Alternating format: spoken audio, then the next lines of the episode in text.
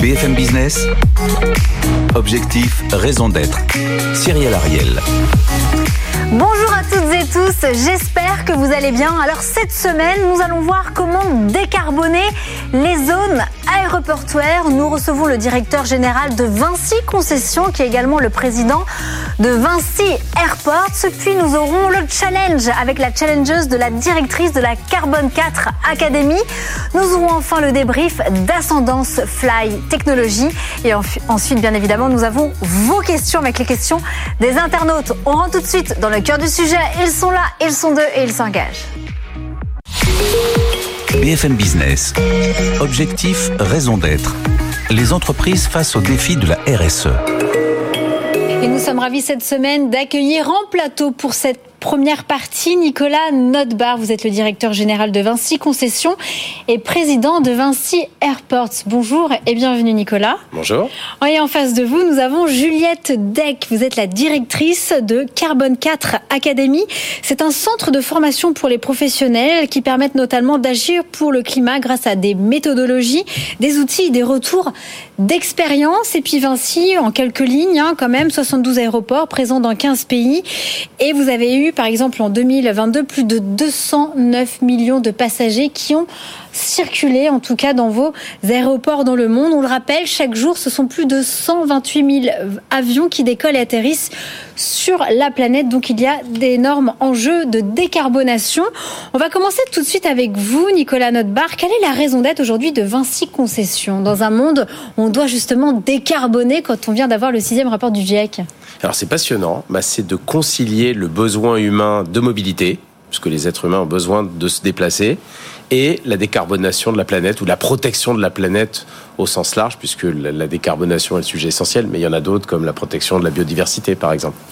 Et alors, euh, face à Carbone 4, justement, quelle est votre raison d'être, Juliette Deck? Alors peut-être juste pour rappeler, euh, Carbon 4, donc c'est un groupe euh, notamment de conseils et de fourniture de données euh, qui regroupe 150 personnes aujourd'hui et donc effectivement dont fait partie la Carbon 4 Academy. notre raison d'être, c'est œuvrer avec lucidité et enthousiasme à une société en harmonie avec le, avec le vivant.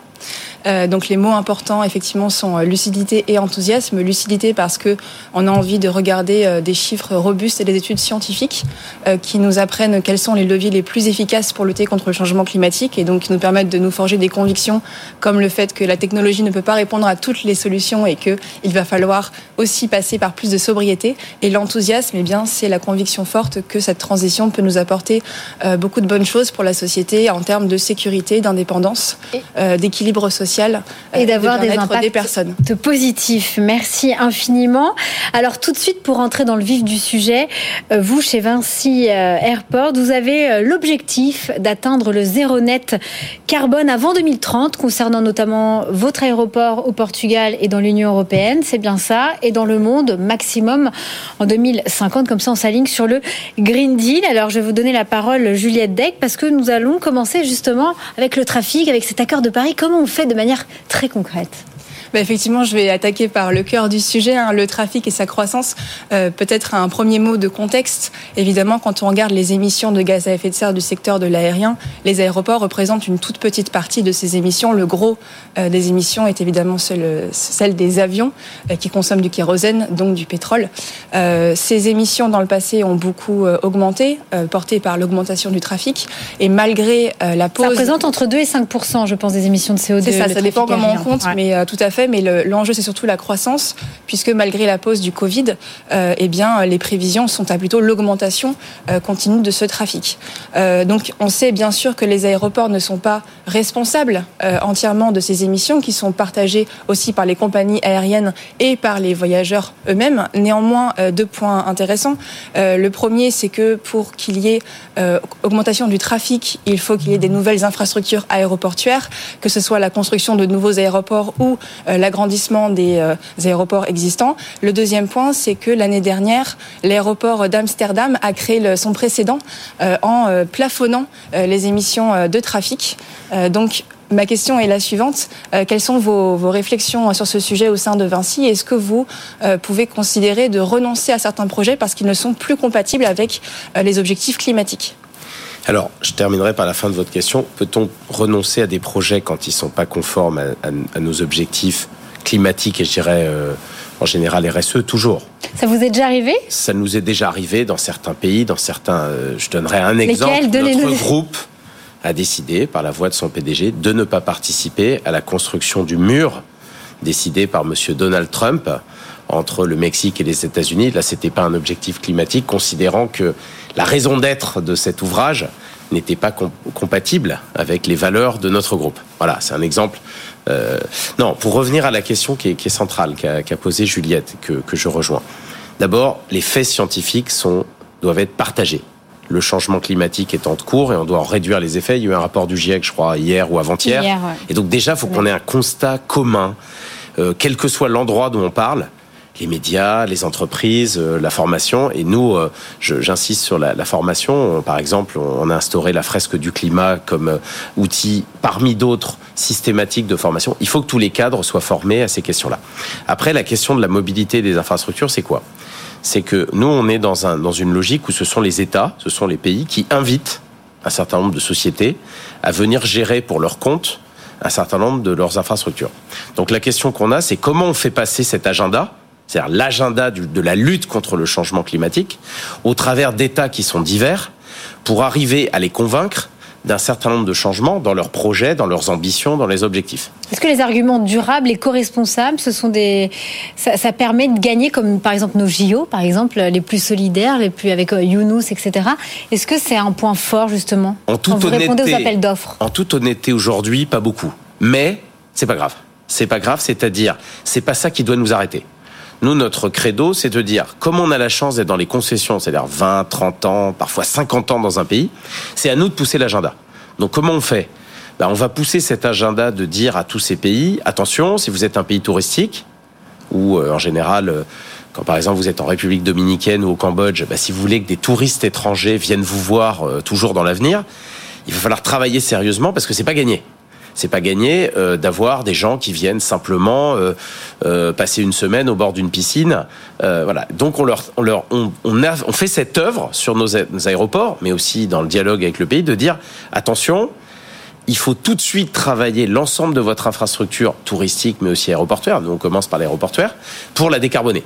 Alors, je, je, je rejoins ce que disait Juliette.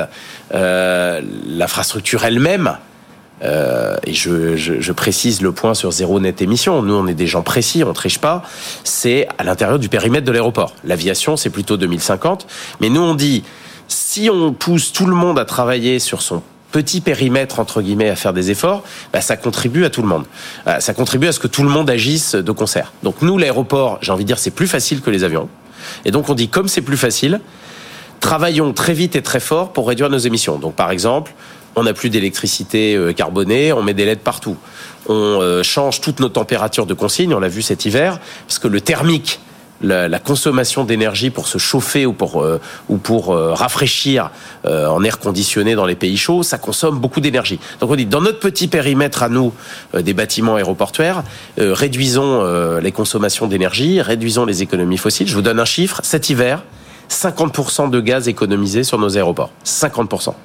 Ça, c'est du concret, c'est du direct, parce que en changeant les températures, avec un petit effet climatique quand même, faut, faut être précis, euh, c'est pas à base comparable, on arrive à changer. Donc déjà commencer par faire des actions concrètes sur nos infrastructures. Quelle est la part, par exemple, parmi vos 70 euh, aéroports dans le monde, 72, la part d'aéroports euh, avec des contrats de fournisseurs en énergie renouvelable, par exemple? Alors en PPA, on doit en être à, à une trentaine, mais j'ai un autre chiffre à vous donner. Tous, c'est-à-dire les 65 qu'on a déjà, font, et on est le seul réseau mondial à faire ça, ont un programme d'accréditation carbone. Accréditation carbone, c'est travailler avec des instances comme celle que dirige euh, Juliette, c'est-à-dire des, gens qui monitorent précisément les engagements. Euh, à la fois l'engagement global du groupe, hein, on a un engagement euh, SBTI global à Scope 1 et 2, mais aussi 3, j'y reviendrai pour répondre à la question, mais aussi pour que chacun de nos aéroports dans le monde c'est pareil au Brésil, c'est pareil au Cambodge, dans des pays où, si on est euh, précis, l'engagement climatique n'est pas encore aussi fort qu'en euh, Europe. On arrive à pousser l'agenda de demander aux États que les infrastructures que nous allons réaliser, ça répond à votre question, soient autant des infrastructures énergétiques et un peu moins, pour répondre à la question de Juliette, des infrastructures de capacité. Donc c'est un arbitrage, plus d'environnement, moins de capacité pour faire face à, euh, à, des besoins qui sont différents de ceux du passé. Juliette Deck, vous avez des questions, je pense également sur les carburants ou encore voilà les, les biens qui sont vendus dans les aéroports?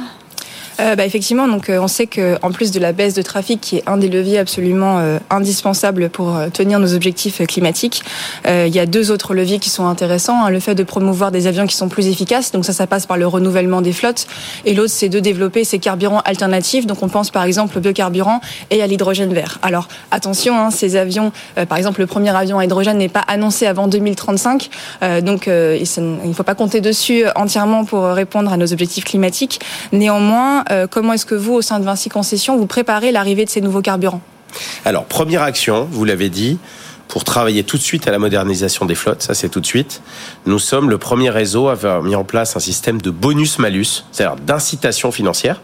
Un concessionnaire, ça, ça, perçoit des redevances des compagnies aériennes qui sont euh, fixées par les États euh, dans le cadre de notre contrat. Et nous, on convainc ces pays en leur disant plutôt qu'avoir tout le monde le même tarif. C'est qui Ce sont qui Qui sont ces pays Alors le Portugal, la France, le Royaume-Uni, ces trois premiers pays ont accepté que autour de notre tarif de redevance moyen, on ait des bonus pour les compagnies aériennes qui ont des émissions carbone euh, plus faibles et des malus pour les compagnies d'aviation qui ont des redevances, enfin des contributions carbone plus fortes. Et notamment, je me suis engagé à ce qu'on fasse payer beaucoup plus cher que tous nos concurrents l'aviation d'affaires. Pour cette raison-là, parce que l'émission moyenne par personne d'un avion. Hein, Vous n'avez pas perdu une part de marché on ne raisonne pas en part de marché, on raisonne en, tarification globale des émissions carbone. Je vous donne un exemple. Un avion, une personne dans un avion en Europe, en général ils sont bien remplis, euh, par kilomètre, ça consomme à peu près euh, comme un véhicule à essence. Donc c'est à la fois beaucoup et c'est comme un véhicule à essence. Comme le dit euh, Juliette, dans la matière des véhicules à essence, on a des solutions. Les véhicules électriques, pour ça, il faut produire beaucoup d'énergie, il faut remplacer les flottes, il faut baisser le. La problématique de l'aviation, après ma phase de bonus-malus, il y en a deux. Première étape, les biocarburants durables.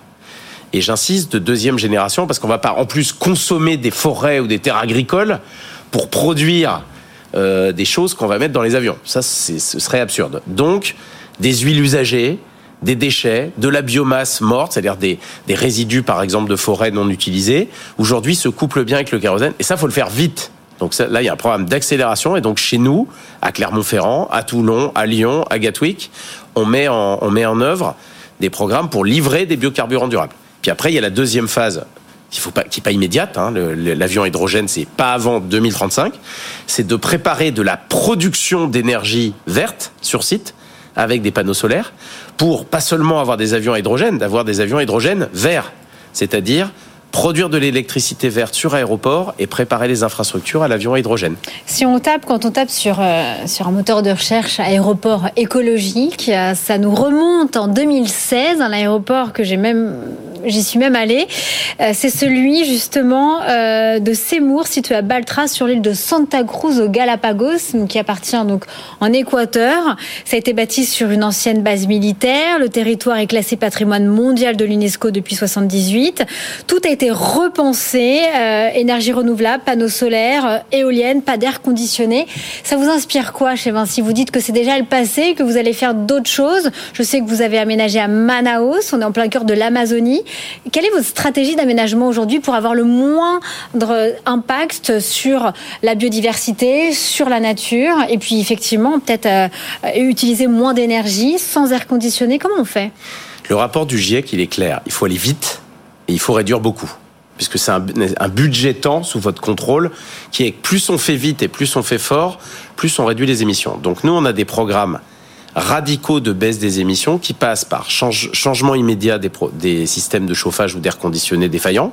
Ça, c'est de l'investissement, mais ça rapporte à la fois... On change en faisant quoi, du coup? Bah, On met une chaudière à biogaz et on réduit les températures de consigne dans les pays froids on, change la source d'électricité et on réduit, par exemple, moi j'ai décidé l'hiver dernier, on ne, fait, on ne, on ne met plus d'air conditionné quand la température extérieure est inférieure à 26 degrés. Ça c'est concret. 26 degrés, bah oui, vous avez un mm. peu chaud, mais vous n'allez pas passer trop de temps dans l'aéroport. 17 degrés l'hiver, on a en général des manteaux dans les aéroports, on peut éviter de consommer de l'énergie fossile. Dernière question concernant la justice climatique, Juliette Deck. Oui, effectivement. Euh, donc on sait que l'aviation reste un transport euh, très inégalitaire puisque la grande majorité de la population mondiale n'a jamais pris l'avion. Euh, et les études montrent que 1% de la population mondiale est responsable de 50% des émissions de, gaz à effet de serre qui sont liées à l'aviation. Donc on voit dans le débat social qu'il y a de plus en plus de débats autour de ce sujet de la justice climatique, notamment en interdisant par exemple les jets privés ou en taxant les voyageurs fréquents qui sont plus responsables que les autres. Est-ce que au sein de Vinci Concessions vous discutez de ces sujets avec vos clients, les compagnies aériennes et l'autorité publique alors, nous, on considère, euh, est-ce qu'il y a une discussion formalisée sur ces questions? Euh, Objectivement, non. La question que vous posez porte sur deux choses. Un, euh, considérons-nous et essayons-nous d'augmenter la tarification de l'aviation d'affaires? La réponse est oui. Puisque, encore une fois, l'émission individuelle d'un avion à très petit nombre de passagers est beaucoup plus forte en proportion euh, qu'un avion. Je, reviendrai quand même sur un, de vos points juste pour le compléter. oui, la population mondiale à l'origine voyageait peu en avion, elle voyage de plus en plus, ce qui rejoint euh, votre point de tout à l'heure. Euh, si on, quand on opère dans des pays comme le Brésil ou le Mexique, c'est des pays qui sont en développement et c'est des pays où la taille du pays fait qu'à budget carbone donné, on a le choix entre monter dans un bus pendant 30 heures ou monter dans un avion. Et en général, le bilan carbone des deux solutions est assez proche. Il faut donc décarboner ces mobilités-là. On l'a vu tout à l'heure, ça passera par beaucoup de SAF et beaucoup d'hydrogène. Mais imaginez que les Brésiliens, les Mexicains, les Canadiens, dans des, espaces extrêmement forts, vont euh, ne pas se déplacer. Nous, on a un doute. Et c'est pour ça qu'il faut, en parallèle aux actions de limitation dans des pays euh, européens, pousser euh, des solutions décarbonées dans des pays un peu plus grands. Merci infiniment à vous deux pour cette première partie. Il est temps de passer à notre débriefeur de la semaine. BFM Business. Objectif, raison d'être. Le débrief. Et nous sommes ravis cette semaine d'accueillir Jean-Christophe Lambert. Vous êtes cofondateur et le CEO d'Ascendance Flight Technology, une start-up qui développe des solutions pour décarboner l'aviation depuis 2018. Alors Jean-Christophe Lambert, qu'avez-vous pensé de cette première partie et quelles sont vos questions pour Nicolas Notbar? Alors la première partie était très intéressante. Euh, Juliette a adressé un nombre de questions autour de l'impact direct et indirect aussi d'un aéroport et on voit qu'un aéroport euh, se situe dans un écosystème qui est large, qui est l'aviation de façon euh, globale. Donc j'avais une première question, c'est notamment l'accessibilité aussi des aéroports qui génèrent des émissions et savoir si Vinci avait ou développé des solutions pour décarboner l'accès aux aéroports. Alors tout à fait, comme je l'ai dit, on a pris un engagement qui s'appelle Scope 3 et l'accès aux aéroports fait partie des émissions indirectes que maintenant on regarde. Donc première solution, il y a quelques années, on a mis en œuvre pour le compte des collectivités le premier système de transport ferroviaire direct et dédié à Lyon qui s'appelle Rhône Express qu'on a réalisé et qui a réduit euh, l'aéroport de Saint-Exupéry est assez loin du centre-ville. Il n'y a pas que des Lyonnais qui y vont. Donc, en réalisant ce, système de transport euh, électrifié complètement, évidemment, ça réduit les émissions pour aller sur l'aéroport. Ensuite, on a un programme euh, très ambitieux d'installation de bornes de recharge électrique en commençant par la France, le Royaume-Uni, le Portugal, parce que pour avoir, il faut, des pays où il y a des véhicules électriques, et il faut aussi des pays où il y a une électricité verte. Hein. J'insiste, la voiture électrique, c'est intéressant dans les pays d'électricité propre, il y a des pays dont l'électricité est produite euh, avec du charbon, vaut mieux pas tout de suite aller vers la voiture électrique dans ces pays. Donc des bornes de recharge. On a aussi un système euh, sur lequel on travaille que vous connaissez bien dans l'aviation qui s'appelle le APU off une des grandes parties de nos émissions, je vais vous faire un parallèle. On voit tous ces bus qui laissent leur moteur allumé dans Paris et qui consomment du diesel. Bah, on a la même chose sur les aéroports. Vous avez des avions qui restent allumés et vous avez un bloc électrogène alimenté au diesel, euh, au diesel qui permet à l'avion de rester motorisé. Nous, on travaille avec les compagnies pour leur dire arrêtez ça. On a les moyens aujourd'hui avec euh, des systèmes directs de connectivité avec l'aéroport de vous éviter de consommer euh, du diesel juste pour maintenir votre avion euh, euh, à bonne température pendant votre passage à l'aéroport. Donc j'imagine vous connaissez ces solutions. Voilà les solutions Scope 3 qui nous permettent de réduire les émissions. Je connais, je connais, merci. Je voudrais revenir sur, sur justement l'usage des nouveaux carburants. un nombre d'études européennes effectivement identifie que 80% de la décarbonation de l'aviation va passer d'ici 2050 par des nouvelles technologies et des nouveaux carburants sur la partie euh, dédiée euh, intrinsèque à l'avion.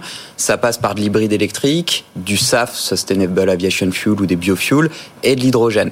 Donc j'ai compris qu'il y avait des mesures euh, d'impact financier pour les, les airlines, mais dans une logique vraiment d'écosystème, comment vous favorisez, parce qu'il y a aussi beaucoup d'émissions de la production, qui vous concernent peut-être un peu moins, mais de la logistique à la maintenance et la conservation notamment de ces carburants sur les zones aéroportuaires. Donc comment vous allez jouer aussi un rôle de facilitateur euh, pour l'émergence de ces, euh, ces, nouvelles énergies?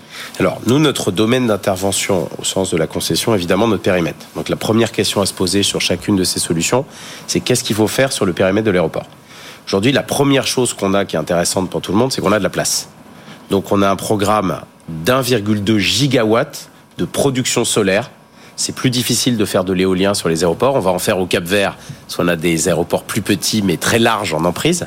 Donc on fait une quantité d'électricité, on produit une quantité d'électricité importante qui va servir pour tout le monde. D'abord, elle va nous servir aujourd'hui pour de l'autoconsommation de nos bâtiments. C'est pas grand chose, mais ça fait déjà une première tranche d'électricité. Demain, ça permettra de produire ou de stocker de l'hydrogène ou de le maintenir à froid avec de la production d'énergie verte locale. Deuxième chose, c'est le stockage. Que ça soit des biocarburants du kérosène aujourd'hui, des biocarburants et de l'hydrogène, il faudra que le lieu de stockage final soit sur le site de l'aéroport. Donc on prévoit dans ce qu'on appelle les plans, les master plans de nos aéroports, les zones où on va stocker de l'hydrogène, stocker euh, des, des, biocarburants durables. Et la dernière étape, c'est celle que vous dites, c'est comment on peut, sur ces infrastructures, être nous-mêmes investisseurs. On y travaille, parce que le périmètre de l'aéroport permet qu'on investisse sur ces derniers moments, ces derniers endroits où on peut stocker de l'énergie.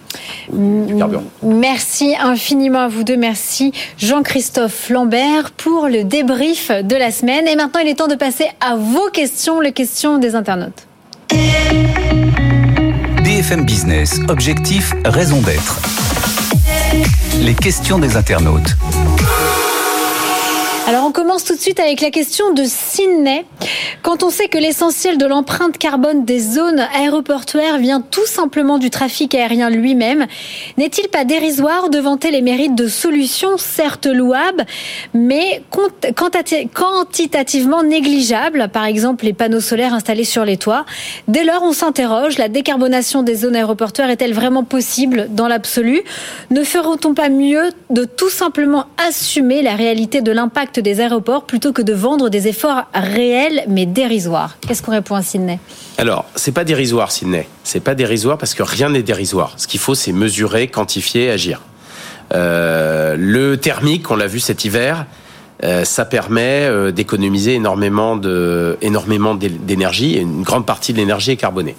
Donc, la deuxième raison, c'est que c'est l'exemplarité pour que les compagnies aériennes, l'aviation, les passagers, les entreprises qui utilisent des avions changent leur comportement et arrivent à limiter les émissions, ben nous, aéroports, pour lequel c'est plus petit et c'est peut-être plus facile, nous, on a décidé chez Vinci de faire avant et plus fort. Voilà. Donc, un, il n'y a rien de dérisoire. Et deux, quand on veut que tout le monde agisse, il vaut mieux agir sur son périmètre à soi que de donner des leçons aux autres. Question de Laurent. Est-ce que vos 300 compagnies aériennes partenaires sont intéressées par la démarche de décarbonation La mise en place des infrastructures concernant l'emploi de l'hydrogène comme carburant aéronautique est-elle déjà programmée? Alors, pour les compagnies, la réponse est oui, parfois euh, sous la contrainte. Il y a des règlements, des, notamment en France et en Europe, qui vont changer, par exemple, le mix d'emport de biocarburants durables, hein, la trajectoire de pourcentage de biocarburants durables euh, imposée en Europe est déjà fixée, les compagnies aériennes s'y préparent. Euh, parfois, elles ont aussi leur propre programme pour euh, devancer un certain nombre de choses. on a aussi, même si on est tous d'accord qu'il faut commencer par la réduction des émissions, on a aussi mis en œuvre des programmes de reforestation locale. Pourquoi? Parce que la loi climat et résilience française impose après avoir réduit les émissions des systèmes de compensation locale. Alors ça n'a pas un effet immédiat. Non, c'est dans 20 ans. Objectif, mais euh, la forêt reste une des solutions depuis carbone intéressantes et nous, on s'y associe. Une question de Renault, une production massive d'énergie renouvelable sur site, particulièrement par l'énergie solaire, semble pouvoir être, pouvoir être mise en place avec des ROI intéressants. Au vu de la nécessité d'accélérer la décarbonation, quel est le timing de mise en œuvre de cette production massive d'énergie renouvelable? Alors aujourd'hui, on a à peu près 50 mégawatts. Qu'est-ce qui limite le... Je vous ai dit, on a 1,2 gigawatts de potentiel on va faire à peu près 50 mégawatts l'année prochaine et après on va augmenter. Bah, ce sont euh, les lois, les règlements, malgré les la dernière loi qui vient d'être votée, les, c'est pas encore fluide dans le monde entier pour installer rapidement des panneaux photovoltaïques. Personnellement, je le regrette parce que c'est un gisement de valeur intéressant, que ce soit sur des toitures, que ce soit au sol, euh, que ce soit sur tout un tas d'espaces qui ne sont pas euh, d'usage, comment dirais-je, humain il nous semble qu'il y a un très grand potentiel photovoltaïque à, utiliser. Et donc, nous, on est un accélérateur, mais la limite pour aller plus vite, c'est plutôt les lois, les règlements, les règles de, vente de l'électricité de chaque pays qui sont pas encore assez fluides pour accélérer la production solaire. C'est sûr que ça fait beaucoup de, beaucoup de pays, en tout cas harmonisés, en tout cas sur cette trajectoire euh, du net zéro carbone. Merci infiniment à tous mes invités. Juliette Deck, directrice de la Carbone 4 Academy, Jean-Christophe Lambert, CEO d'Ascendance Flight Technologies, et bien évidemment Nicolas Notbar, le directeur général de Vinci Et président de Vinci Airports. Merci infiniment à vous trois. Merci pour vos questions. J'espère que cette émission vous a plu. Rendez-vous la semaine prochaine à la même heure. D'ici là, prenez soin de vous. Bye bye. Merci à vous tous. BFM Business. Objectif, raison d'être. Les entreprises face au défi de la RSE.